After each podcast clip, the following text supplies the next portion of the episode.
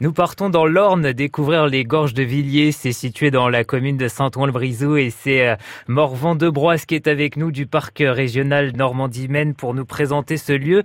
Morvan, présentez-nous un petit peu le décor. Qu'est-ce qu'on voit quand on arrive dans ces gorges de Villiers?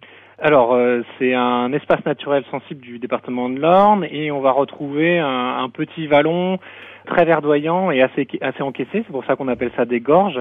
Donc un petit vallon dans le fond duquel on va retrouver un cours d'eau, donc la Gourbe, qui pendant des millénaires a vraiment taillé les, les parois euh, de ces gorges et donc un, un, espace assez verdoyant avec beaucoup de forêts mais aussi euh, des éboulis rocheux, on va retrouver des landes, des tourbières, donc une mosaïque d'habitat naturel qui va permettre à une faune et une flore euh, assez sensibles de pouvoir s'y développer. Avec un sentier qui permet de découvrir tout ça? Alors il y a effectivement un sentier, une boucle de 2,5 km qui permettent de découvrir le site et il y a possibilité de faire des, des boucles encore un peu plus grandes en sortant un peu des, des gorges de Villiers, en, en prenant la direction de la chapelle Saint-Antoine le long de la Gourbe et de faire des boucles jusqu'à 8 km, voire 10 km. Et la particularité de ces gorges de Villiers, c'est qu'il y a une source d'eau chaude. Alors oui, donc c'est une source d'eau chaude entre guillemets, on va dire, c'est une source, une source qui est perpétuellement euh, à la même température et cette température elle est de, de 15 degrés. Donc l'été,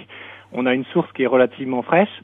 Euh, L'hiver, lorsque la température aux gorges de Villiers peut descendre jusqu'à moins 10, voire même moins 15 la nuit, eh ben, on a une différence de température de 30 euh, degrés, parfois entre l'eau et l'extérieur, et on peut voir cette source euh, fumer légèrement en plein hiver. Les gorges de Villiers à Saint-Ouen-le-Brissou, avec notamment plein d'histoires, des légendes autour de ce lieu à découvrir en allant sur place. Il y a aussi des activités qui sont proposées cet été par le parc régional Normandie-Maine.